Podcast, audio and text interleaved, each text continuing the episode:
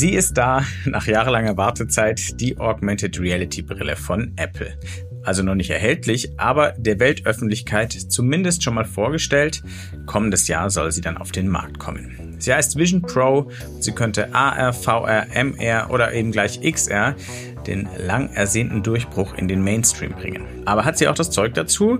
Und erleben wir deswegen bald den iPhone-Moment für XR? Genau darum geht es in dieser Folge. Und allein, dass du mit dieser Brille Leute anrufen kannst oder texten kannst, das hat ein Meta hat es nicht, eine HoloLens hat es nicht. Und wenn die Leute dann sagen, ja, aber warum soll Apple das jetzt machen? Genau aus dem Grund.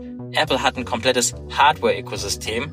Apple hat ein komplettes Software- und Content-Ökosystem. Und genau das ist es auch, was am Ende aus meiner Sicht, also Spekulation logischerweise, aber das ist aus meiner Sicht auch das, was dieses Gerät zu einem einzigartigen Device macht, weil es einfach so viel Mehrwerte mitbringt und Probleme löst, die andere Plattformen isoliert einfach nicht lösen konnten.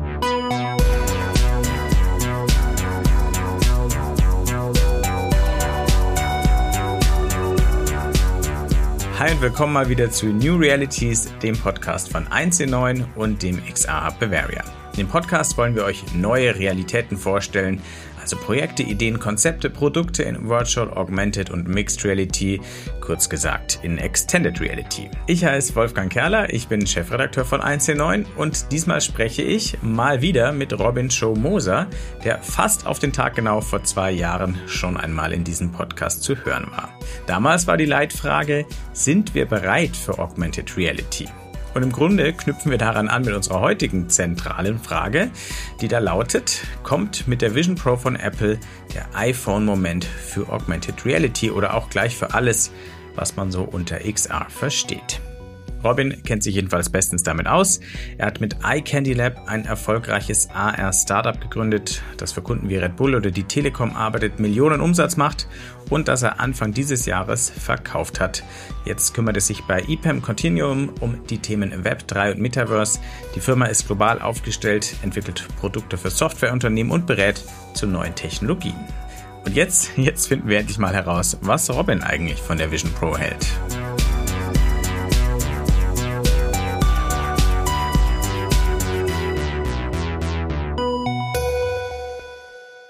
Robin, schön erstmal, dass du mal wieder hier bist im New Realities Podcast. Freut mich auch immer hier zu sein.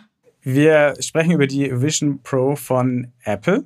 Ob die Enthüllung, die jetzt Anfang der Woche stattgefunden hat, irgendwann mal in die Geschichtsbücher eingeht, ja. das hängt sehr vom Erfolg des Geräts ab. Aber nur falls es so kommt, dann halten wir hier mal fest, wie und wo hast du denn die Entwicklerkonferenz von Apple verfolgt? Ich habe die Konferenz in München verfolgt, meiner Heimatstadt und auch Geburtsstadt meines XR-Startups, äh, iCanny Lab. Ja. Und zwar mit äh, dem XR-Hub zusammen haben wir eine Watch-Party veranstaltet. War relativ kurzfristig, äh, organisatorisch bedingt und äh, ja, haben da eine eine bunte Gemeinschaft zusammengebracht und alle gemeinsam die Konferenz äh, im, im Livestream verfolgt die ja dann am Ende doch zwei Stunden gedauert hat oder ein bisschen über zwei Stunden sogar. Und ja, mit allen Ups und Downs. Ne? Also gefühlt war ich, glaube ich, der nervöseste von allen, aber ja, hat auf jeden Fall sehr viel Spaß gemacht, auch mit, mit Gleichgesinnten zusammen das Thema ein bisschen zu verfolgen. Sehr gut. Gut, dass du noch nicht gespoilert hast, äh, wie du denn äh, die Vision Pro findest. Ja. Machen wir noch kurz was, bevor wir uns dann all, allmählich äh, dem Thema äh, widmen. Du hast schon gesagt, du hattest ein XR-Startup, iCandy Lab, ähm, Mhm. Arbeitest also seit Jahren mit XR, auch mit AR in, im Besonderen. Mhm. Ähm, kennst fast alle da draußen erhältliche Hardware. Bevor du irgendeine Einschätzung gibst, sag mal, hast du die, konntest du die Vision Pro schon in den Händen halten? Hast du sie schon selbst testen können oder mit ihr arbeiten können? Oder hast du schon Berichte aus erster Hand bekommen? Ja, da muss ich sagen, auch wenn man gut vernetzt ist, äh, soweit reicht mein Netz leider auch nicht. Momentan, soweit ich weiß, ist das Gerät ja tatsächlich nur auf der äh, WWDC, die ja, äh, glaube ich, auch heute zu Ende geht, wirklich zu sehen. Dort in verschiedenen Experience Centers, ähm, aber noch nicht darüber hinaus. Ähm, und dementsprechend leider nein. Weder persönlich in der Hand gehalten, noch aus allererster Hand sozusagen. Ich meine, ich schaue mir natürlich immer so ein bisschen an, was berichten so die, die Größen in der Branche, ja, so darüber. Und ähm, deswegen bin ich gespannt zum einen, ja, auch das Ding mal dann selber zu erleben und äh, auf der anderen Seite aber auch wirklich sehr positiv äh, beruhigt, sag ich mal, dass dass Leute, die auch jedes Gerät auf dieser Welt schon mal auf der Nase hatten, unglaublich positiv darüber berichten. Also das stimmt mich sehr positiv auch. Dann haben wir das auch geklärt und schauen uns die Brille erst einmal selbst an, bevor wir über das große Ganze reden und darüber, ob das jetzt vielleicht der iPhone-Moment für XR, für Augmented Reality oder eben Extended Reality im Ganzen wird oder nicht. Sprechen wir über das Gerät, über die Brille selbst. Mhm. Ähm, Design, technische Fähigkeiten, Steuerung. Also erstmal die klassische Produktbeschreibung. Das erste, was einem da auffällt, ist natürlich das Design der Vision Pro. Alle, die ihr zuhört, wenn ihr unseren Einordnungen jetzt wirklich in Gänze folgen wollt, würde ich vorschlagen, ihr googelt sie, falls ihr sie noch nicht gesehen habt. Es ist nämlich ein bisschen schwierig, sie total präzise in Wörtern zu beschreiben. Ich probiere es mal ein bisschen. Du kannst mich dann gerne ergänzen.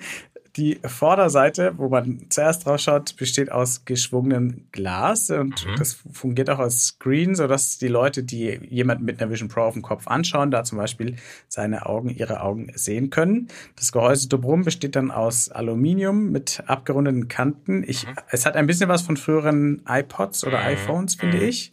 Und dann gibt's noch ein relativ dickes Band, das man sich über den Hinterkopf zieht. So ungefähr würde ich sie grob beschreiben.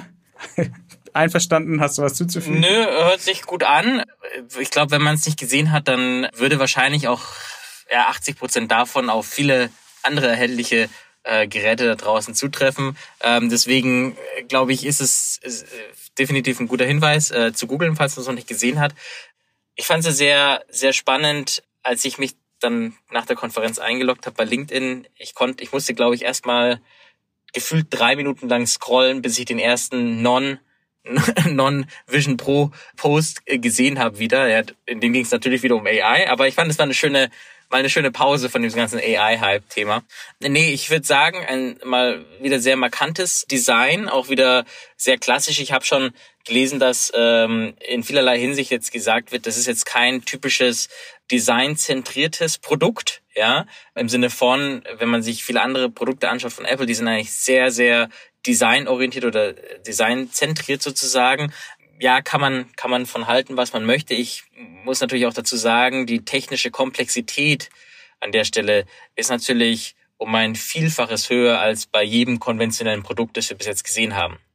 Und äh, dementsprechend, was das Design angeht, ja, da gibt's auch wieder die ersten Memes. Ja, ist ja eh klar, dass äh, innerhalb der 24 Stunden, der ersten 24 Stunden kommen die ersten Memes raus, sobald Apple was präsentiert, wo dann irgendwie ein weißer Schnorchel für 399 Dollar als Accessoire quasi beworben wird, weil ja doch eine...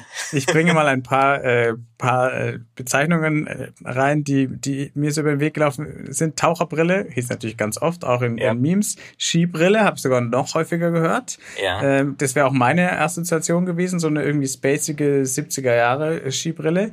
Äh, dicker Brummer äh, auch. Ähm, und dann, es gab äh, natürlich auch Lob. Manche haben aber doch kritisiert, dass es nicht ganz so das ikonische Design hat, was Apple sonst hat. Aber hast mhm. du ja auch mhm. gerade schon äh, erklärt, worauf du das zurückführst. Aber jetzt mal so in Summe, wie gefällt sie dir? Weil technisch komplex, ja, sind die Dinger, aber es gibt natürlich viele andere Brillen auch.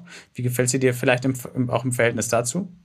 Ja, also ich meine, gerade weil eben viele, ich sag mal, humanistisch, weiß nicht, ob das der richtige Ausdruck ist, aber äh, human-centered Aspekte berücksichtigt sind, sieht sie halt auch so aus, wie sie aussieht. Ich glaube, wenn Apple bewusst Entscheidungen getroffen hätte, wie zum Beispiel das zusätzliche Display, was nach außen gerichtet ist, um anderen Menschen um dich herum quasi mitzuteilen, was du gerade machst, oder auch eben ne, das Eyesight, wie das ja bei Apple heißt, ne, wenn sie auf solche Sachen verzichtet hätten, hätte man bestimmt auch einen anderen Formfaktor erreichen können. Letzten Endes geht es aber an der Stelle, glaube ich, wirklich eben Usability und, und, und ja, Usability über oder User Experience geht über Design. Und dementsprechend, ja, ich glaube, warum viele Leute auch das mit Taucherbrille auch assoziieren ein bisschen ist, weil du halt die Augen siehst, was ja bei Skibrillen, die ja hochreflektiv sind, eher nicht der Fall ist. Aber ich finde auch zum Beispiel, wenn du dir Ready Player One angeschaut hast, ja, da gibt's ja auch diese ikonische äh, Szene, wo er sich da so ein, so ein Headset überschweift, äh, streift. Und ich glaube, das, also das war meine erste Assoziation, als ich es gesehen habe, ja. Und dementsprechend, also ja, Design, es ist ein Early, Early Version. Es ist die V1, die erste Version des Geräts. Und äh, wenn ich mir jetzt heute anschaue, die Apple Watch, die hat sich vom Design grundsätzlich auch nicht maßgeblich verändert. Aber allein zum Beispiel die Displaygröße, die Helligkeit, die Klobigkeit, die die erste Generation hatte, die ist heute weg. Und dementsprechend erwarte ich auch so eine Art von iterative äh, Weiterentwicklung bei dem Headset natürlich auch. Dann schauen wir in die Brille rein. Zwei Chips soll die Vision Pro haben für ihre Rechenpower, ein M2 und ein R1-Chip von Apple. 4K-Auflösung ähm, pro Auge soll sie schaffen. Und da gibt es natürlich noch weitere äh, Specs, aber ohne jetzt so in die Tiefe zu gehen, wenn du mal die, die Rechenpower und die Leistungsfähigkeit dir anschaust, ähm, wie würdest du sie da im Vergleich mit Geräten, die bisher auf dem Markt sind, die wir auch schon kennen, bewerten? Ja, also da muss man natürlich zwei Seiten anschauen. Das eine ist wirklich der Standalone-Markt, ja, also sowas wie eine Oculus Quest 2 oder auch eine Pro oder halt natürlich High-End-Devices wie so eine Varjo XA3 zum Beispiel, ja, die aber wieder an den Rechner quasi angesteckt sein muss. Und ich glaube, wir bewegen uns da in einem sehr guten ich will nicht sagen Kompromiss, weil das hört sich an, als würde man Abstriche machen. Ich würde eher sagen, in, in Best of Both Worlds, aber eher in Richtung dem High-End natürlich tendierend. Ja. Man muss bedenken, in dieser Brille steckt die gleiche Rechenpower, die ein MacBook Pro heute hat. Also eine der, also abgesehen vom Mac Pro natürlich, aber eine der rechenstärksten Maschinen, die es auf dem Markt gibt für Konsumenten zu kaufen. Ja die steckt da drinnen in diesem kleinen Gerät, also oder in dem Gerät. Und zusätzlich eben dieser, wie du es auch erwähnt hast, der R1-Chip, der wiederum, glaube ich, ein, ein guter Hinweis ist auf die unglaubliche Komplexität, was die Engineering-Seite angeht, um zu sagen, ich habe so viele verschiedene externe Faktoren, Sensoren, die ich bedienen muss, ja, mit Rechenleistung. Und deswegen brauche ich einfach einen dedizierten Chip. Und der R1 ist ja dafür jetzt quasi, ja, aus der Traufe gehoben worden und ja, again, ein Testament, glaube ich, dafür, wie komplex einfach oder wie viel Rechenleistung tatsächlich dafür notwendig ist, weil wenn man sich mal die ganzen MacBook Pro Vergleiche anschaut, wie, wie unglaublich performant der Chip ist, ja, und da fragt man sich ja, okay, was kommt jetzt auf dem kleinen Gerät noch dazu? Aber wie du schon sagst, ja, allein 4K Auflösung pro Auge und das muss erstmal auch in, in Echtzeit gerendert werden. Du hast Video Pass-Through. Das ist ja eine der großen, ja, großen Alleinstellungsmerkmale jetzt in der Hinsicht, dass es einfach eine extrem hohe qualitative Auflösung auch mitliefert. Und das eben mit kaum Latenz, damit du eben keine Sickness-Gefühle, einfach so Schwindelgefühle bekommst. Da brauchst du einfach diese Ressourcen und äh, ohne die, ja, wird die Experience nicht gut und bedeutet wiederum keine Akzeptanz der Nutzer. Das heißt, so um es nochmal kurz auf den Nenner zu bringen, es ist ein Standalone-Gerät, das heißt an die absoluten High-End-Geräte, die noch einen zusätzlichen Rechner und auch nicht irgendeinen Rechner, sondern schon auch leistungsfähige Rechner brauchen, kommt es nicht heran, aber im Standalone-Bereich ist es schon High-End. Ich glaube, es gibt noch gar keine richtigen Vergleichssets, was jetzt die tatsächliche reine Rechenleistung angeht, zum Beispiel zwischen der Vision Pro und anderen Geräten. Aber natürlich, da habe ich halt die Möglichkeit auch zu sagen, ich stecke halt einen, einen Rechner an mit fünf Nvidia RTX äh, GPUs und dann hast du das Problem halt irgendwie gelöst. Das geht natürlich bei so einem Gerät jetzt nicht, aber es ist ja auch eine, am Ende eine Preisfrage, ja. Stopp, bevor du über den Preis redest, genau. da kommen wir noch drauf. Lassen wir es an dieser Stelle dabei. Der Preis, äh, den habe ich mir ein bisschen für den Schluss aufgehoben ja. auch. Reden wir über die Steuerung. Du hast ja gerade auch schon die, die Sensoren angesprochen, die drin sind. Und einige davon dienen natürlich auch der Steuerung. Also mhm. die Steuerung funktioniert mit den Augen, mhm. also mit der Blickrichtung, mit den Händen mhm. und äh, mit der Stimme. Mhm. Damit die Augen getrackt werden können, da sind LEDs und Infrarotkameras im Inneren verbaut, die also wirklich auch kleinste Augenbewegungen verfolgen sind. Mehrere Kameras sind natürlich auch nach außen gerichtet damit man Fotos und Videos machen kann, aber auch für den Pass-Through-Modus, also dass man die Welt um sich herum auch sieht, was für Augmented Reality die Voraussetzung ist. Mhm. Und damit man die Bewegung der Finger und der Hände genau registrieren mhm. kann. Vielleicht kannst du für die Hörerinnen und Hörer von uns nochmal genauer beschreiben, wie die Steuerung funktionieren soll. Und gerne auch gleich eine Einschätzung geben, ob dich das überzeugt. Mhm. Denn worauf Apple ja einen großen Wert legt, dass jetzt außer du willst bestimmte Games spielen, soll das Gerät ja komplett ohne Controller mhm. auskommen. Ja, und äh, wenn ich wenn ich dazu ein bisschen ausholen darf, weil tu das. Ich habe auf zwei Sachen ganz besonders geachtet, als ich diese Keynote, als sie kam, sagen wir zweieinhalb, weil die erste halbe Sache war, zeigen Sie überhaupt was oder zeigen Sie nichts. Ja, das war das erste große Thema. Aber dann waren die zwei Faktoren, die mich am meisten interessiert haben. Das erste ist, wie positioniert Apple dieses Gerät bei den Zuschauerinnen und Zuschauern im Markt sozusagen. Können wir auch gerne später nochmal ein bisschen drüber sprechen. Und das andere Thema war, wie lösen sie UI? Weil wenn man sich auch zurückschaut, was hat Apple für eine DNA und ähm, wie ist Apple das geworden, was es heute ist? Es ist aus meiner Sicht, indem sie einfach in vielen Bereichen das ganze Thema UI komplett revolutioniert haben. Ja? Also ob das jetzt irgendwie damals in, in, in, in Anfängen von Apple mit Lisa oder Macintosh und die Maus war, ja, die dich einfach, die es für dich ermöglicht hat, mit diesem Computer einfach nicht nur mit Tab zu navigieren, sondern einfach mit einer Maus. Oder ob das dann beim iPod dann irgendwann mal das Clickwheel war, wo du nicht irgendwie 35 Mal einen Knopf drücken musst und einfach ganz komfortabel scrollen konntest.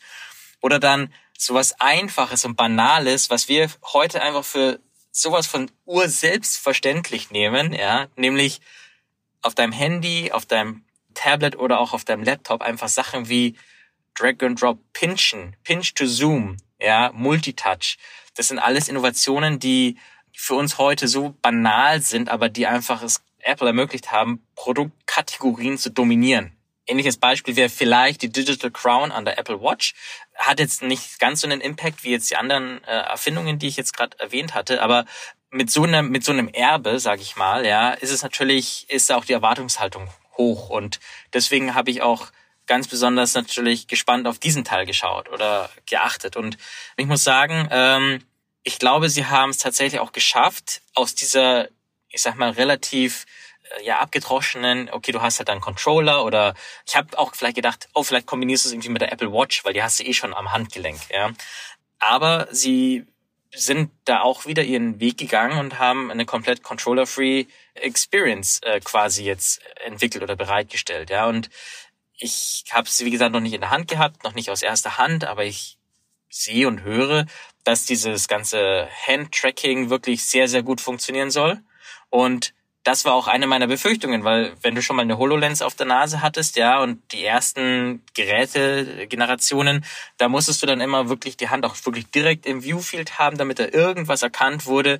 Und das macht dieses ganze Thema Interaktion mit Mixed Reality einfach total unnatürlich. Und Beispiele, die Apple auch gezeigt hat in der Keynote, dass du sagst, du kannst die Hände auch einfach im, im Schoß lassen, ja, und dort irgendwie Swipe, minimalste Swipe Tab-Gesten machen, um eben zu interagieren mit den digitalen Inhalten. Das finde ich spricht mal wieder sehr für diesen anderen Ansatz einfach, ja. Apples berühmte Kampagne Think Different, ja, die auch, glaube ich, bis heute noch sehr gut einfach diese DNA der Firma darstellt, zu sagen, wie kann man Sachen einfach anders machen, ja. Und dementsprechend, glaube ich, ist es dahingehend ein wirklicher Meilenstein auch für die gesamte Industrie, weil ich bin mir sehr, sehr sicher, dass viele Unternehmen, die an, an der Hardware zum Beispiel arbeiten, ja, in der nächsten, im nächsten Release schauen, sehr genau darauf achten werden, wo müssen wir gegebenenfalls unsere, unsere Interaktion anpassen, damit es einfach konform ist, weil wie oft hat Apple einfach einen Standard gesetzt, was solche Themen angeht und andere folgen dann, weil du willst ja auch nicht sagen, ich habe jetzt jemanden, der hier auf der äh, Vision Pro einfach super umgehen kann und dann bietest du eine Experience an, die halt wesentlich schlechter ist als äh, oder ungewohnter, ne? oder irgendwelche Designprinzipien umzudrehen. Dementsprechend würde ich sagen, ist es sehr Apple-isch, Apple-esque, weiß ich nicht, ob man das so sagen kann, aber sehr Apple-esque gelöst und äh, bin, bin sehr gespannt, wie das auch in der Realität dann äh, funktioniert. Das Wort gibt's bestimmt. Wenn nicht, würde es ab jetzt in den allgemeinen Sprachgebrauch übergehen. Absolut es soll alles easy sein. Die UI ist bei Apple äh, wahnsinnig wichtig und wie du schon gesagt hast, vielleicht hing der Erfolg einzelner Produkte auch maßgeblich damit zusammen und gar nicht so, so, sehr mit der Hardware an sich. Die Vision Pro soll die physische und die digitale Welt nahtlos miteinander verbinden, seamlessly. Das hat äh, Tim mhm. Cook versprochen, aber sie funktioniert nicht drahtlos oder kabellos, mhm. denn sie muss immer an einem Akku hängen, den man zum Beispiel in der Hosentasche trägt, so ein Battery Pack mit Kabel. Und auch wenn man sie auflädt, wird quasi die Batterie an die Steckdose gehängt, nicht die Brille direkt. Das macht es schon ein bisschen weniger schick, wenn man immer hinten ja. dieses Kabel runterhängen sieht. Was hältst du von dieser Lösung und warum glaubst du, hat man nicht einfach einen Akku in die Brille eingebaut? Mhm.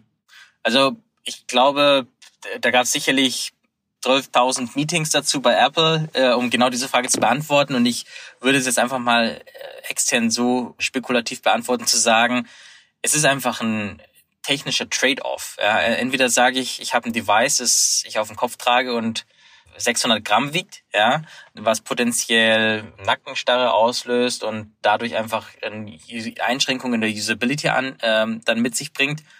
Oder ich gehe halt den anderen Schritt zu sagen, ich gewöhne den Nutzer daran, dass wie es ist, mit diesem Gerät zu leben und habe halt dafür jetzt momentan noch eine externe Stromverbindung, die sicherlich auch im, in zukünftigen Generationen verschwinden wird, ja, oder sich ver maßgeblich verändern. Immer wieder der Hinweis, wir, wir sprechen hier von der ersten Generation eines komplett einer neuen Produktkategorie. Und ähm, dementsprechend überrascht mich das jetzt auch nicht, dass es eben äh, an einem Kabel hängt. Gut, hätte man wahrscheinlich auch schöner gefunden, wenn es kabellos oder oder einen integrierten Akku hätte. Aber es ist ein Trade-off. Und wenn, wenn ich auch natürlich da die zum Teil berechtigte Kritik auch dazu lese, das ist halt im Jahr 2023, in dem wir uns befinden, halt einfach immer noch nicht, trotz Milliarden an, an Forschungsgeldern, die in den Markt einfach fließen, noch nicht möglich, die Energieeffizienz einfach so hoch zu schrauben, dass du entweder einen Akku hast, der so kompakt ist, dass er ohne Usability-Einschränkungen im Gerät verbaut werden kann, oder aber zu sagen, du musst halt dann eine externe Stromverbindung haben oder Stromversorgung haben und dafür hast du halt aber wirklich eine extrem gute, eine gute User Experience. Das ist, das ist halt einfach der Trade-off und ja, da wundert es mich jetzt auch nicht, dass Apple sagt, wir wollen einfach die bestmögliche User Experience anbieten und nehmen dafür jetzt in Kauf, erstmal auch äh, so ein Kabel zu haben, weil man muss ja auch bedenken, wer ist die Zielgruppe? Die Zielgruppe nehmen wir bitte noch nicht vorweg. Die nehmen wir noch nicht weg. Wir bleiben jetzt mal bei der Hardware. Zwei Stunden Akkulaufzeit. Ja. Ist jetzt auch nicht die Welt. Nee, ja. Wenn man, wenn wir uns aber noch mal ganz kurz zurück erinnern an alle, die die ähm, Keynote nicht gesehen haben, ich glaube, das darf man spoilern, ja. Die Use Cases, die gezeigt wurden, haben auch eigentlich alle zu 70 Prozent zu Hause gespielt, äh, zu 20 Prozent in irgendwelchen Büro, äh, also Arbeitsräumen und zu 10 Prozent on the go, nämlich irgendwo, wo ich im Flugzeug sitze. Und ich glaube, das kommt wieder ein bisschen auf den Punkt zurück, Positionierung des Geräts, ja. Es wird einfach als, als Gerät positioniert, das du zu Hause einfach nutzt oder vielleicht mal auf einem kurzen Commute irgendwo hin, ja. Aber auch nicht um dich damit irgendwo, keine Ahnung, zum Joggen zu gehen oder Fitnessprogramme damit zu machen oder irgendwo dich durch die Stadt navigieren zu lassen. Das finde ich, hat diese Keynote gezeigt und dementsprechend, ja, ist, ist es mit der Laufzeit und mit dem, mit der Verkabelung auch, ich sag mal, wahrscheinlich mehr oder weniger dem geschuldet, beziehungsweise vice versa, weil ich ein Kabel brauche oder eine Stromversorgung, kann ich halt auch nicht einfach damit mich jetzt auf eine Weltreise begeben. Und selbst joggen, also ich weiß nicht, zwei Stunden joggen schaffe ich nicht. ja. äh, noch Marathon. nicht. Ironman. Ähm, ja, dann machen wir mal so ein Zwischenfazit zum Gerät zur Hardware. Bist du enttäuscht, überzeugt, begeistert, was jetzt mal nur die Hardware angeht? Software mhm. kommen wir gleich noch dazu. Mhm. Ich bin sehr positiv überrascht, überrascht kann man nicht sagen, weil es war, es, es ist eigentlich genauso, wie ich es mir erwartet hatte. Ich habe mir erwartet, dass sie einfach extrem viel Wert darauf legen, dass es eine unglaublich gute User Experience ist. Dafür brauchst du extrem gute und performante Hardware. Dementsprechend würde ich sagen, Erwartung erfüllt. Ja, ich bin jetzt aber auch nicht irgendwie überrascht, dass ich jetzt sage, oh, das ist ja komplett, also wie gesagt, außer eben diese subtilen Faktoren, die scheinbar nebensächlich sind, wie zum Beispiel diese Gesture Control, also dass man wirklich Gestiken oder auch eine Empfehlung an, an jeden, den es interessiert. Auf der Developer-Seite von Apple gibt es auch schon Tutorials oder Sessions, wie man eben designt für Spatial Computing und äh, da wird eben auch auf diese Interaktionen eingegangen und die Gesten. Und das ist wirklich eine minimal, also wenn da jemand zum Beispiel sagt, ich möchte tap, also klicken, ne, tappen, das sind minimalste Bewegungen, die man wirklich so subtil machen kann, dass man noch nicht mal irgendwie die Hand groß hochheben muss oder sonst irgendwas. Und dementsprechend dahingehend natürlich durchaus positiv überrascht, wie viel Rechenpower sie da jetzt reingepackt haben, um diesen Formfaktor zu ermöglichen. Dann kommen wir zur Software, die ist mindestens genauso wichtig für den Erfolg des Produkts. Und da hat Apple erstaunlicherweise oder vielleicht auch nicht erstaunlicherweise vor allem sowas wie klassisches Streaming oder Gaming, mhm. ähm, wozu es gar nicht zwingend äh, VR oder AR braucht, gezeigt und auch Büroanwendungen, mhm. also wie man auch damit arbeiten kann. es wirkte fast ein bisschen so, als will Apple die Brille vor allem als Ersatz für klassische Bildschirme positionieren, weil man sich damit natürlich riesige und auch zahlreiche Bildschirme um sich rum in den Raum mhm. ähm, stellen kann. Das ist sehr praktisch, aber ist auch ähm, jetzt, sag ich mal, nicht breathtaking, ähm, nicht so richtig wow. War das aus deiner Sicht trotzdem so, dass dann ein Killer-Anwendungsfall schon damit gezeigt wurde, auch wenn er nicht total spektakulär wirkt? Mhm. Also ich, ich würde es jetzt nicht als Killer-Anwendung äh, bezeichnen, weil ich sag mal, diese Art von Mockups oder auch Konzepte, die gibt's ja schon relativ lange. Ja? Also da, da hat jetzt Apple sich, hat jetzt damit noch keinen Blumentopf gewonnen. Aber ich glaube, was viel wichtiger ist, ist die Positionierung. Ja? Wie haben sie das Gerät positioniert? Nämlich jetzt darfst du drüber jetzt sprechen. darf ich drüber ja endlich ja schon äh, drei Cliffhanger und äh, jetzt sind wir soweit aber ist ja schön ähm, genau Thema äh, Use Case ja es wurde platziert oder positioniert als Spatial Computing Device ja also sprich als nächste Generation des Computers, mehr oder weniger. Und äh, dementsprechend ist natürlich auch mittelfristig durchaus das Szenario denkbar, dass du eben keinen Computer mehr hast, dass du keinen Fernseher mehr hast, sondern dass du einfach nur noch ein Gerät hast, das all diese Funktionen übernehmen kann. Wieder zurück auf die Hardware-Specs. Du hast einen M2-Chip da drinnen. Ja, das ist das, was auch heute in einem MacBook Pro verbaut ist, zum Beispiel, unter anderem. Ja, das heißt, du hast schon einen Computer quasi in deiner, nicht in deiner Hosentasche, sondern in Zukunft auf deinem Gesicht. Ja, und dementsprechend sind all diese, diese Use Cases, die dort gezeigt wurden, glaube ich, auch eher gedacht als Inspiration. Und, und zwar in der Hinsicht, dass du sagst, wir vermuten ja immer, dass Apple auch die Zukunft voraussagen kann. Und manchmal hat man das Gefühl, sie können das fast so gut wie die Simpsons, aber du hast einfach auch die Tatsache, dass viele Use Cases noch nicht definiert sind. Und damals, als die Apple Watch zum Beispiel auch in den Markt gebracht wurde, wurden ganz klar drei Funktionalitäten, sag ich mal, äh, präsentiert, nämlich dass du sagst, du kannst es als, ähm, es sagt dir die Uhrzeit an. Und natürlich the most precision uh, time uh, telling device ever. Ja, das war die erste Funktion. Dann ging es auch darum, dass du sagst, du kannst diverse Fitness-Applikationen drauf laufen lassen und Notifications, solche Sachen. Und dann ist Folgendes passiert, dass einfach Apple gesagt hat, hier, liebe Entwickler, hier sind unsere Tools und jetzt entwickelt. Und dann hat sich eben daraus langsam mehr und mehr einfach auch dieser Markt erst oder diese, diese Richtung zu sagen, die Apple Watch ist einfach ein, eine Fitness Watch, ja, äh, einfach in die Richtung immer mehr etabliert. Ja, natürlich gibt's heute auch noch die Apple Watch Edition und so weiter. Ich weiß nicht, ob du dich noch erinnerst, aber als, als sie damals eingeführt wurde, da gab's eine aus echtem Gold für 12.000 Dollar oder irgendwie so. Und dann gab's eine aus Keramik, die super schick aussah, auch eine Edition ich glaube, heute gibt's gar keine Edition mehr, sondern heute gibt's jetzt die Apple Watch Ultra, die sich für irgendwelche Leute eignet, die halt Tiefsee tauchen oder auf dem Himalaya gehen oder äh, sonst irgendwelche Extremsportarten machen. Und auch das ist eine Produktentwicklung, die vielleicht auch nicht jemand bei Apple vorgegeben hat, sondern die sich einfach aus dem Markt entwickelt hat. Und so ähnlich könnte ich mir das auch sehr gut vorstellen, eben jetzt bei der, bei der Vision Pro zu sehen. Ja, es werden ein paar Inspirationen gegeben und dann wird man sehen, wo findet der Markt auch einfach seine, seine, seine Nische oder wo, ja, wo entwickelt sich der Markt hin? Und dementsprechend waren die Use Cases zu 80 Prozent Entertainment oder 70 Prozent Entertainment und 30 Prozent äh, Produktivität und, und, und Arbeit. Ja, und wenn wir uns anschauen, wer das Gerät kauft, ist es natürlich nicht derjenige, der sagt, ich kaufe mir jetzt das Gerät, damit ich mir abends irgendwie Herr der Ringe anschauen kann, sondern das sind natürlich äh, andere Leute. Ja, das sind Entwickler, das sind Businesses, das sind Enterprises, die sagen, sie wollen jetzt einfach die Zeit nutzen, um eben zu lernen und dann Vorsprung auch oder ein Competitive äh, Edge, also einen, einen Wettbewerbsvorteil sich daraus erarbeiten. Entertainment, ähm, Games waren ja relativ un ja.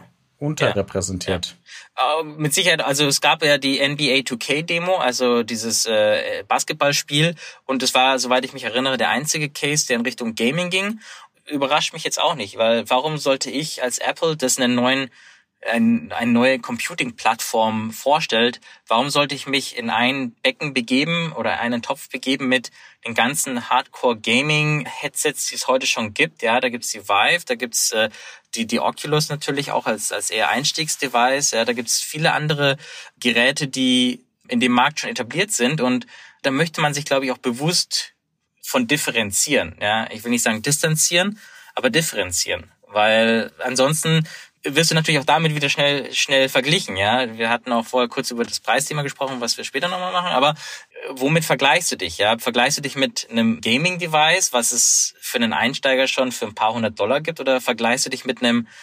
hochkomplexen ähm, XR-Device, was für äh, extrem, ja, extreme Engineering-Sites zum Beispiel notwendig ist, was halt mehrere 10.000 Dollar kostet, ja. Und darüber hat es natürlich auch einen Faktor oder spielt es auch eine Rolle, wie man sich natürlich auch im Markt positioniert dann mit so einem Gerät. Was gezeigt wurde, sind äh, digitale Calls sollen möglich sein. FaceTime-Calls heißen sie bei Apple. Und die soll man auch mit Leuten machen können, die auch eine Vision Pro aufhaben, bei dem man natürlich eigentlich das Gesicht nicht sieht, weil sie tragen eine Brille. Und in diesem Fall rekonstruiert äh, quasi die Software auf Basis der 3D-Vermessung des Gesichts, die man ja gemacht hat und der Sensor Sensordaten, mhm.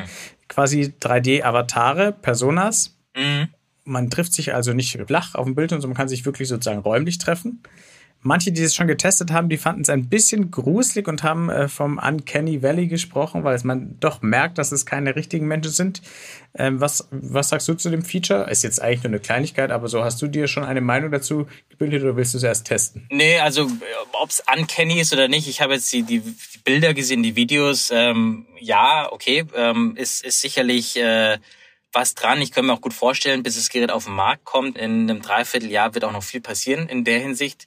Und ich glaube, es wird die Option geben, dass du das natürlich auch bisschen verspielter machen kannst, dass es eben genau nicht in diesem Uncanny Valley landet, wo es einfach bisschen creepy ausschaut, sondern wirklich auch bewusst etwas überzeichnet, ähm, vielleicht mit Memojis zum Beispiel, ja, oder anderen Avatarsystemen vielleicht sogar damit einfach zu ermöglichen, ja, weil klar, wenn es gruselig ausschaut, dann, dann macht man es auch nicht oder tendiert man eher dazu, es nicht zu machen. Und äh, dementsprechend ja auch das Feature an sich, äh, FaceTime mit 3D-Capture finde ich, ähm, ja, also äh, auch wie erwartet. Und äh, es geht ja nicht nur um FaceTime, ja, es gibt ja auch diese Share SharePlay API ähm, oder das, das Toolkit sozusagen bei Apple, mit dem man grundsätzlich Aktivitäten gemeinsam machen kann. Das gibt's bei ähm, Apple TV Plus zum Beispiel. Da kann ich äh, kannst du mit Freunden gleichzeitig, also FaceTime-Call machen sozusagen und gemeinsam zum Beispiel irgendwas auf Apple TV Plus schauen. Ja? Also diese Art der äh, digitalen Teilhabe über Grenzen hinweg und über Technologie ermöglicht, das wird natürlich jetzt auf die nächste Stufe gehoben, weil du kannst jetzt natürlich dann auch wirklich eine 3D-Repräsentierung deiner Familie oder deine Freunde haben, die dann quasi mit dir virtuell auf der Couch sitzen, während man sich vielleicht irgendwie die neueste, äh, die neueste Staffel von äh, Mandalorian oder sowas reinzieht.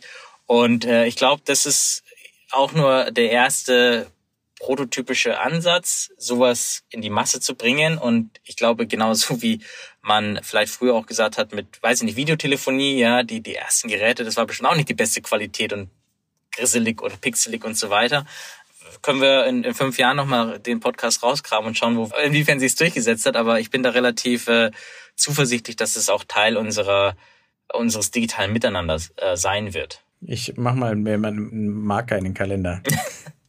so, das war äh, die Software, dein Zwischenfazit zur Software, was da gezeigt wurde. Gut, ja. nicht gut, langweilig, spannend. Was ähm, sagst du? Also, ich sag mal, die Applikationslandschaft grundsätzlich, die sie jetzt ja auch sehr einfach integrierbar machen, indem sie sagen, iOS-Apps und iPad-OS-Apps, die es schon gibt, können mit wenigen Anpassungen auf die Vision Pro oder ja auf die Vision Pro quasi deployed werden.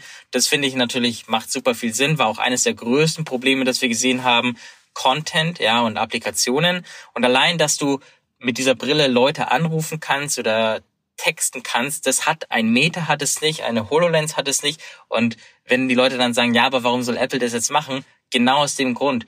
Apple hat ein komplettes Hardware-Ökosystem.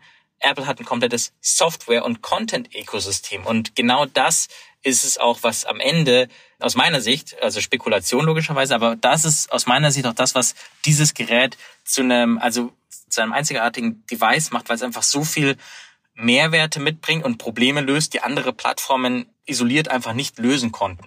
Ja, dementsprechend ja, ähm, Softwareseite oder Applikationen auch, auch gut, ja, reichhaltiges Angebot. Was grundsätzlich das Thema Software oder Engineering angeht, glaube ich, werden wir auch sehen, dass es da natürlich Spezialisierung bedarf. Ja, also du brauchst Leute, die auch, gerade wenn es darum geht, nicht nur deine 2D-App vom iPads in das Vision-Headset zu bringen, sondern wirklich interaktive räumliche äh, Experiences zu bauen. Dafür braucht man dann natürlich wieder Experten, die das dann auch können und, und darauf spezialisiert sind. Aber die werden sicherlich jetzt auch die nächsten Wochen und Monate dann auch in den Markt eintreten. Hm? Bis hierhin meinen Eindruck zusammenfassen. Dann lass uns über Geld reden, aber lass uns, bevor wir über das Geld reden, noch über die vielleicht größte Konkurrenz reden, ähm, über Meta und die Meta Quest 3, die ja nur wenige Tage vor der Vision Pro noch ja. auf die Schnelle, gut, vielleicht war es auch geplant, aber nehmen wir mal an, es war vielleicht auf die Schnelle, um noch kurz vorher dran zu sein, ja. vorgestellt wurde. Ähm, immerhin Meta der Marktführer bisher. Kann man die Geräte vergleichen? Und wenn ja, wer ist besser, Apple oder Meta? Ah, ja, also vergleichen kann man sie bestimmt in der Hinsicht, dass man sagt, man kann beide nutzen, um irgendwie in immersive Welten einzutauchen. Aber für mich war es es dann auch. Ich glaube, wenn man sich allein anschaut, was für Philosophien mit den jeweiligen Firmen oder Plattformen einhergehen, bewegen wir uns schon diametral an komplett unterschiedlichen Enden des Spektrums. Also du hast Meta, die sagen, sie wollen das Metaverse demokratisieren. Gab es gestern dazu ja auch ein Statement von Mark Zuckerberg gegenüber seinen Mitarbeitern, wo er gesagt hat, die Vision Pro ist sicherlich ein feines Gerät, aber die Art, wie Apple das Thema Metaverse angeht, das ist nicht die Art, wie er sein Metaverse sieht oder das ist nicht das Metaverse, in dem er leben möchte. Hat natürlich einen gewissen ironischen Touch, muss ich fast schon sagen, wenn man sich natürlich bedenkt, was für ein Laster einfach an dieser Firma hängt.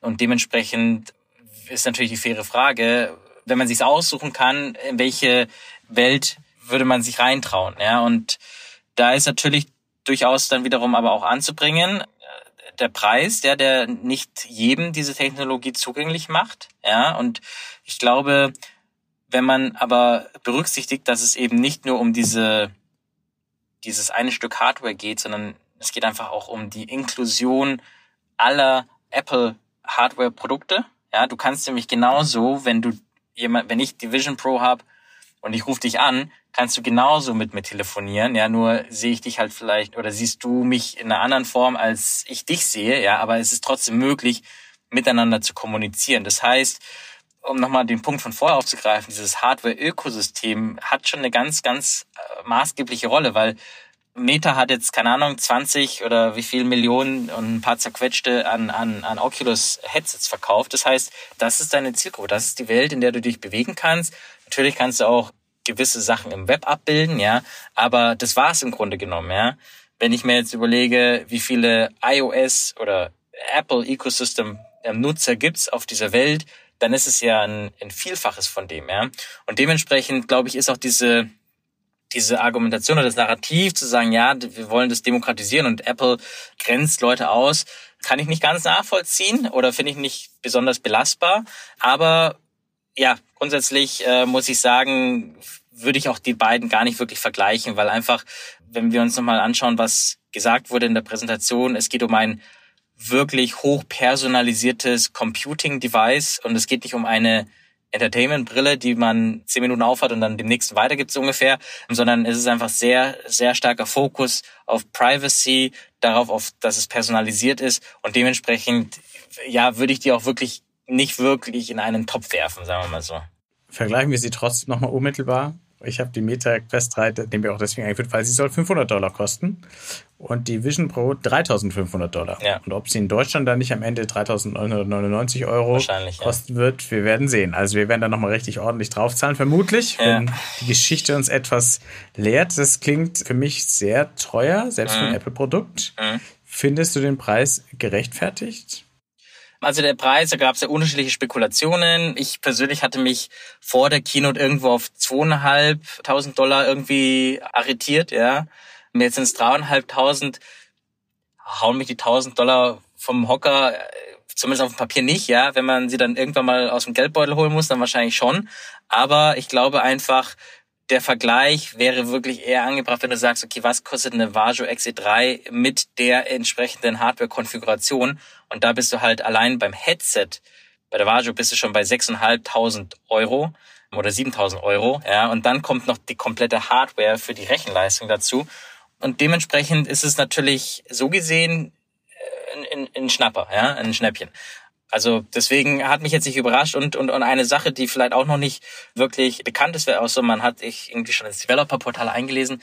Wir sind ja tatsächlich in Deutschland sehr glücklich oder, oder haben, haben sehr viel Glück, weil wir nämlich ein Developer Lab bekommen. Apple wird ja im Anfang nicht massig Geräte haben und bevor auch Developer Kits dann an ausgewählte Entwickler verschickt werden, die wahrscheinlich auch sich brav irgendwo anstellen müssen und gut platzieren müssen, warum sie ein Gerät brauchen, werden sie in äh, sechs verschiedenen Städten äh, Developer Labs aufbauen, wo man eben quasi wirklich die Applikation, die man entwickelt auf Vision OS auf dem Gerät auch mal testen kann und laufen lassen kann. Und äh, sechs Stück, Cupertino logischerweise, dann wird es drei in Asien geben, nämlich in Shanghai, Singapur und Tokio. Und dann gibt's noch eins in London und eins in München. Und das freut mich als München natürlich ganz, ganz besonders, weil ja, man damit natürlich auch die Möglichkeit hat, auch das, was man dann auch entwickelt, vielleicht auch mal wirklich in echt zu testen, bevor man ja das Glück hat, ein Gerät selber in Händen zu halten. Ich wollte mal was anknüpfen, was du gerade gesagt hast, dass man bei dem Gerät natürlich auch dieses gesamte Ökosystem an Apple-Produkten und den Betriebssystemen mhm. und der Interoperabilität dazwischen sich einkauft. Nun bin ich aus Gründen dieses abgeschlossenen Ökosystems, das seine Vorteile hat, aber natürlich von einer Firma dann maßgeblich kontrolliert mhm. wird, äh, bin ich Android-Nutzer mhm. äh, und Windows-Nutzer, ob Microsoft jetzt Mhm. Naja, sei jetzt mal dahingestellt. Und Google auch, aber nichtsdestotrotz, das sind natürlich offenere Ökosysteme. Mhm. Glaubst du, es wird Android-Devices sozusagen geben, dass sich jetzt der Markt ein Beispiel nimmt an Apple und versucht, ähnliche Geräte vielleicht etwas günstiger mit einer offenen Plattform rauszubringen? Ja, also ich, ich denke da gar nicht so stark an, an Android. Ich meine, Android klar als, als Betriebssystem, aber für das ganze Thema XR und Spatial Computing, glaube ich, fast ist der relevantere Player inzwischen Qualcomm mit seinem Snapdragon oder Spaces XR Tooling weil die einfach da extrem viel Ressourcen reinstecken, investiert haben. Die haben äh, unter anderem Wikitude vor zwei, zweieinhalb Jahren irgendwie acquired und äh, integrieren das gerade in diese Product Suite. Und ähm, dementsprechend, die nehmen das Thema wirklich sehr, sehr ernst. Macht auch Sinn, wenn ich als Chip-Hersteller Chips verkaufen will, die sämtliche Headsets betreiben sollen, die es die nächsten zehn Jahre auf dem Markt schaffen, dann will ich aber auch wirklich sicherstellen, dass da irgendjemand dahinter ist, dass die, die Software darunter auch funktioniert, ja. Und da muss man ehrlicherweise sagen, hat natürlich wieder Apple den unglaublichen Wettbewerbsvorteil, dass sie halt einfach sämtliche Value Chains da auch wirklich kontrollieren und auch wirklich selber in der Hand haben. Ja, inzwischen mit der eigenen Apple Silicon, also mit den eigenen Chipsets auch wirklich bis auch auf den Mac sogar, ja, komplett ihr eigenes System da zusammengebaut haben. Und das muss man ihnen auch, ne, kann man ihnen auch wirklich zuschreiben, dass sie sagen, sie haben über Jahre oder Jahrzehnte hinweg sich das erarbeitet und dementsprechend haben sie auch diese Macht. Ja, ich habe ja, das ist jetzt nur eine, eine Randnotiz, aber wir sind ja jetzt gerade wirklich in dieser AI-Race, die links und rechts immer wieder neue wilde Blüten treibt. Und eine der großen großen Fragen ist ja auch, wie sieht es aus mit, mit Gesellschaften, Implikationen? Und da gab es ja diesen offenen Letter von diversen schlauen Menschen, die den unterschrieben haben, dass man sagt, man muss es pausieren und auf der Konferenz kein einziges Wort über AI. Ja, kein einziges Wort. Es ging um Machine Learning. So, das war das nächste, ja, an diesem ganzen, was an dieses Thema rankam, aber kein Wort. Und ich glaube oder ich habe die Hoffnung, dass Apple vielleicht da auch wieder einen anderen Weg geht, ja.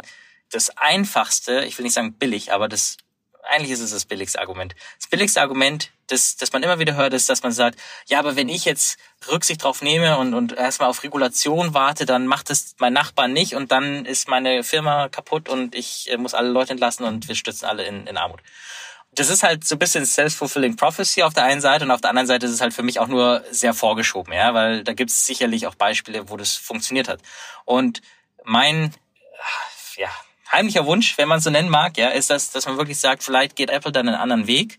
Nicht ganz uneigennützig, weil wenn ich sage, wir sind eine Firma, die für responsible oder für verantwortungsvollen Umgang mit künstlicher Intelligenz steht, dann habe ich natürlich auch wieder eine gewisse Berechtigung, dieses Ökosystem zu kontrollieren oder abzuschirmen, ja. Dass ich sage, okay, wir lassen nur Drittanbieter auf den Markt oder unsere Software nutzen, die sich auch an folgende ethische oder rechtliche Rahmenbedingungen noch halten, ja. Und persönlich gesehen, glaube ich, wäre das das kleinere Übel als das, was ne, auf der anderen Seite gepredigt wird, nämlich dass zu sagen, oh, wir müssen immer schneller machen, immer mehr machen, weil sonst fallen wir hinter den Tisch runter. Ähm, das ist, glaube ich, die gefährlichere Entwicklung. Und dementsprechend weiß ich gar nicht, was deine einleitende Frage war, Wolfgang, aber ich hoffe. Aber es war eine sehr, sehr spannende Antwort und ja. ich schaffe es trotzdem wieder zurückzukommen Danke. auf äh, die Vision Pro. weil, äh, speaking about words, du hast gesagt, äh, KI, AI ist nicht gefallen, sondern Machine Learning, was ja. äh, deutlich harmloser klingt. Ähm, ein Wort, das häufig gefallen ist, war Spatial Computing, yeah. was vor ein paar Jahren gefühlt etliche benutzt haben, räumliches yeah. Computing. Ähm, wo also physische und digitale Welt äh, verschmelzen und man wirklich in dieser Welt mit Computern mhm. äh, interagiert. Augmented Reality hat sich dann eher in den letzten Jahren durchgesetzt. Auch das verwendet Apple, aber ähm, willkommen in der Ära des Spatial Computing heißt es jetzt inzwischen, wenn man auf die Vision Pro Website mhm. kommt, als allererster Satz. Und damit kommen wir jetzt langsam auch zum Ende, noch nicht ganz, aber so langsam. Wenn man hört, willkommen in der Ära des Spatial Computing, das heißt, für Apple scheint es also klar zu sein, dass man damit eine neue Ära einläutet und dass damit quasi ein, der iPhone-Moment für AR mhm. oder eben Spatial Computing erreicht ist. Was ist denn dazu deine Meinung? Wird das passieren? Ist das wirklich der Beginn einer neuen Ära oder verkalkuliert sich Apple gerade, was ja im Netz und in der Presse schon auch mhm. vorkam, weil es gab ja auch Kritik, es gab auch Spott. Also iPhone-Moment, ja oder nein? Mhm. Ja, also jetzt muss ich natürlich zu meiner Verteidigung sagen, dass ich unglaublich biased bin. Also ich bin sehr, sehr angetrieben davon, von dem Wunsch, dass es tatsächlich der iPhone-Moment ist, weil ich seit sechs Jahren oder wenn nicht sogar schon länger eben genau auf diesen Moment halt auch gewartet habe. Ja, ich habe, da haben wir vorher kurz drüber gesprochen, iCandy Lab, mein Startup hat damals im Pitch Deck an die allerersten Investoren schon groß drin gehabt, wenn iPhone auf den Markt kommt, dann explodiert dieser Markt und wir werden alle, wir werden alle reich. Und nach sechs Jahren ähm, kommt natürlich eine Prise Realismus dazu und Realität. Ja, und man stellt dann einfach fest, dass es vielleicht dann doch nicht so schnell geht, wie man sich das wünscht, aber es geht trotzdem in die gleiche Richtung, nämlich in den, wirklich in eine neue Ära. Ja, und ich glaube, wir haben die letzten zwölf Monate so viele technologische Fortschritt, so viel technologischen Fortschritt gesehen, ja. Klar, wenn man da auch entsprechend in der Bubble ist und in jeweiligen Kreisen verkehrt, dann kommt einem das noch, noch krasser vor. Aber so viel Fortschritt gesehen, gerade was über AI ermöglicht wird, ja, dann sehen wir jetzt eben neuen Paradigma, ja, einen Paradigmenwechsel, was Computing angeht. Es kann sein, dass das Ganze eine Marketingnummer ist und am Ende wir vielleicht dann doch aufwachen und sagen, okay, gut, das war es dann vielleicht doch nicht und wir sind dann weiter die nächsten 10, 15 Jahre zufrieden mit unseren, mit unseren Phones, ja. Aber ich kann es mir nicht vorstellen, weil einfach die Zeit dafür auch, also allein vom Technologie-Cycle auch einfach, ist, glaube ich, auch reif und ich glaube einfach, die ja, die Mehrwerte, je, je mehr man natürlich auch wieder dieser Technologie auch ausgesetzt wird, je mehr man die Vorteile davon erleben kann, ja, am eigenen Leib sozusagen, desto mehr werden auch, glaube ich, sich die Leute daran gewöhnen und es auch ins, in den Alltag auch mit aufnehmen. Und es wird sicherlich noch, naja, jetzt lass mal überlegen. Jetzt ist, das Gerät kommt Anfang 24 in Amerika auf den Markt. Das heißt, es kommt wahrscheinlich irgendwann mal Mitte, Ende nächstes Jahr bei uns in Deutschland auf den Markt, ja. So, dann haben sie das vielleicht irgendwie noch ein einen kompletten Cycle irgendwie im, im Sortiment und dann wird vielleicht für September, äh, wie halt, ne, wie beim iPhone, wird vielleicht September 25 die zweite Generation vorgestellt. Ja, das sind schon mal fast zweieinhalb Jahre bis zur zweiten Generation. Dritte, vierte, vielleicht bei der vierten Generation erwarte ich, dass sich das ganze Produkt nach unten hin verschiebt in der Positionierung. Das ist ein, vielleicht gibt es eine Vision SE, ja, die wirklich eher nicht die ganzen fancy Features hat, sondern ne, einfach eher so ein Alltagsdevice ist, ja, was auch den durchschnittlichen äh, Nicht-Techie, sage ich mal, vielleicht auch irgendwie anspricht. Und dann sind wir schon im Jahr 2027, ja, jetzt mal grob überschlagen. Und deswegen, ich glaube, es ist sehr schwierig, die Zukunft äh, gerade in der Hinsicht vorauszusagen. Aber ich würde mal behaupten, dass Apple da einfach in der Vergangenheit sehr häufig den richtigen Riecher hatte. Und dementsprechend glaube ich auch, dass wir uns da in die richtige Richtung bewegen, auch wenn die die Spatial Sau schon länger durchs Dorf getrieben wird. Ja, also auch vor drei, vier, fünf Jahren, da war der Begriff existent, aber war halt auch eher ein Gespenst, eine, eine Worthülse. So wie Metaverse. Aus meiner Sicht eine reine Worthülse, die nichts Greifbares beschreibt und deswegen auch für so viel Verwirrung sorgt, weil jeder einfach was anderes versteht. Und ich glaube, mit Spatial Computing wird das Thema jetzt immer mehr Einzug halten und es wird auch immer mehr von anderen Firmen aufgegriffen. Da bin ich mir 100% sicher. Ja. Letzte Frage. Ja. Du hast ja schon gesagt, Apple hatte äh, oft den richtigen Riecher. Jetzt setzt Apple auf AR und Spatial Computing. Aber wenn es Apple nicht schafft, dann könnte es natürlich endgültig das aus für diese äh, Idee, mhm. dass die nächsten Computer auf unseren Nasen sitzen, äh, bedeuten. Mhm. Was darf Apple denn jetzt aus deiner Sicht nicht falsch machen, mhm. um sozusagen das nicht doch noch zu versenken? Ich glaube, wir hatten vorher über die diversen äh, Faktoren gesprochen, warum andere gescheitert sind, ja. Apple hat es aus meiner Sicht wieder ganz clever gemacht, nämlich zu sagen, wir warten einfach mal ab. Ja? Wenn du dich zurückerinnerst, was mit der, was passiert ist, wenn du dir so eine Samsung Gear auf die Nase gesetzt hast. Das war die erste Welle, 2016, 17. Ja? Du hast so eine Brille, irgendwo auf der Messe warst du vielleicht unterwegs, dann hält dir jeder die Brille, sagst, okay, mach ich mal, ich schaue mir mal die Zukunft an, ja, setz dir das Ding auf oder noch schlimmer, Google Cardboard, ja, wo du dir dein uraltes Android-Phone irgendwie vor die Nase geschoben hast und dann wurde das als die das ist die Zukunft, ja, das ist unsere immersive Zukunft verkauft, ja. ja natürlich hat da kein Mensch Bock drauf, ja. Und dementsprechend sage ich, der jetzige Zeitpunkt, wo einfach auch die ganzen Hardware-Specs, die wir vorher besprochen haben, die waren vorher einfach de facto nicht wirklich möglich, ja, oder nur mit extremem Kapitalaufwand. Dementsprechend haben sie das, glaube ich, schon mal richtig gemacht. So. Das zweite Thema ist das ganze Thema Usability, ja. Allein durch diese ganzen GPTs, die wir jetzt sehen, ja, und die LLMs, also Sprachmodelle, ja, mit denen man einfach so natürlich interagieren kann, wie so wir uns unterhalten, ja. Das ist ja ein großer Faktor für das Thema Usability. Wir haben gesagt, man kann es über drei Methodiken steuern. Über Augen, über Eye-Tracking, über äh, Gesten, ne, über die Finger und über Voice.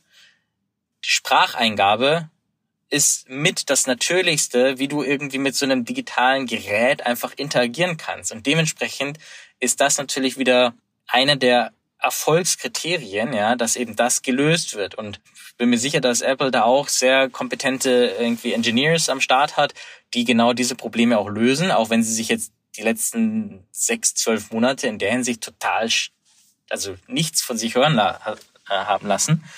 Aber die machen sicherlich da auch was, ja. Und wenn ich dann einfach in Zukunft wirklich mit meinen Augen auf dem, auf dem virtuellen Screen schauen kann und sagen kann, bitte gib mir eine äh, Summary aus dieser Präsentation, die mir gerade der Kollege geschickt hat, ja, und ich krieg die dann ausgespuckt und dann kann ich eine Minute später diesen Output nehmen und irgendwie in eine in ein Briefing-Dokument quasi pasten, ja, und sagen, layoute mir ein drei Slide Deck, was genau diese Summary quasi perfekt wiedergibt, dann, also ganz ehrlich, dann dann brauche ich keinen Computer mehr. Und, und deswegen glaube ich, sind das schon mal die maßgeblichen Faktoren, die einfach da gelöst werden, wahrscheinlich. Also bei, bei dem ganzen Voice-Thema wissen wir es noch nicht, haben wir noch keinen Beweis gesehen, aber was die Hardware-Specs angeht an sich, glaube ich, sind sie da schon. Und dementsprechend, ähm, Sie haben gesagt, Sie wollen irgendwie eine Million, oder Bloomberg hat gesagt, es wird erwartet, dass Sie eine Million Geräte verkaufen.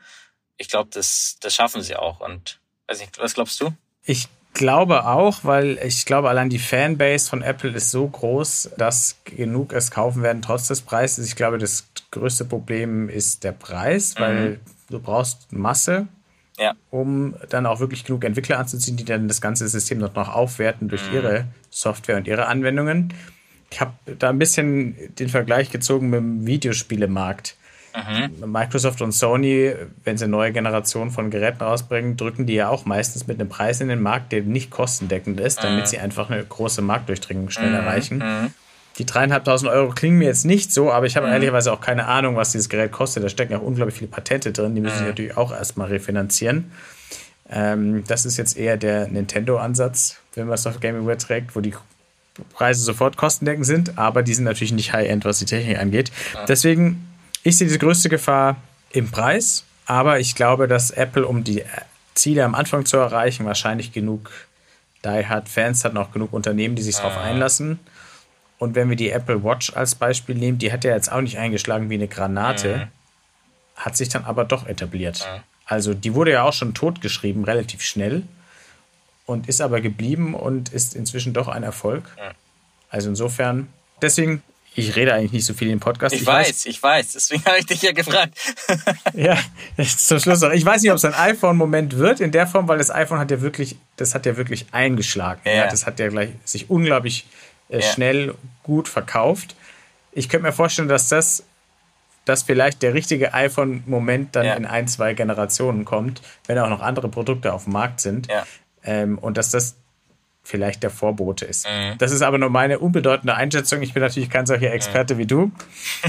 ähm, genau, aber deswegen äh, vielen Dank dir, ja. Robin, für diese Einschätzung. Das war äh, sehr spannend. Sehr und ja, hat auch Spaß gemacht. Es ist ja eine spannende Zeit. Auf jeden Fall wird der ganze XA-Bereich dadurch jetzt aufgemischt und kriegt wieder trotz des AI-Hypes plötzlich auch wieder viel Aufmerksamkeit. Ja. Und da sind wir uns, glaube ich, alle einig, das hat er auch ja, verdient. Absolut.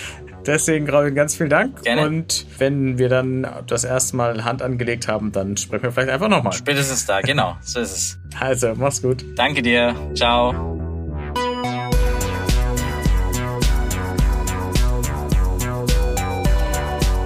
Das war Folge 46 vom New Realities Podcast von 1C9 und dem XA Bavaria. Wenn er euch gefallen hat, bewerten, abonnieren und weiterempfehlen bitte.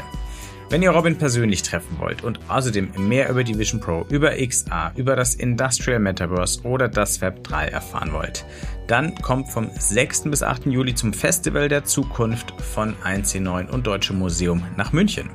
Da erwarten euch Keynotes, Panels, Pitches, Workshops, eine 100 Quadratmeter große Ausstellung, Kunst, Live-Musik, Infos zu allen Zukunftstechnologien und natürlich viel XR, denn der XR Bavaria kuratiert dort einen eigenen Space am Festival. Außerdem gibt es das Finale unseres diesjährigen New Realities Wettbewerbs, auch das wird sehr spannend und noch ganz viel mehr Gründe zu kommen. www.festivalderzukunft.com, da gibt es alle Infos. So, und jetzt noch ein Abspann. 1 in 9, das ist das neue Zuhause für Zukunftsoptimisten, die mit neuen Ideen und Technologien die Welt besser machen wollen. Und 1 in 9 besteht außer diesem Podcast auch noch aus einem Online-Magazin, einer Community-Plattform und aus Events wie dem Festival der Zukunft. Alle Infos unter www.1in9.community.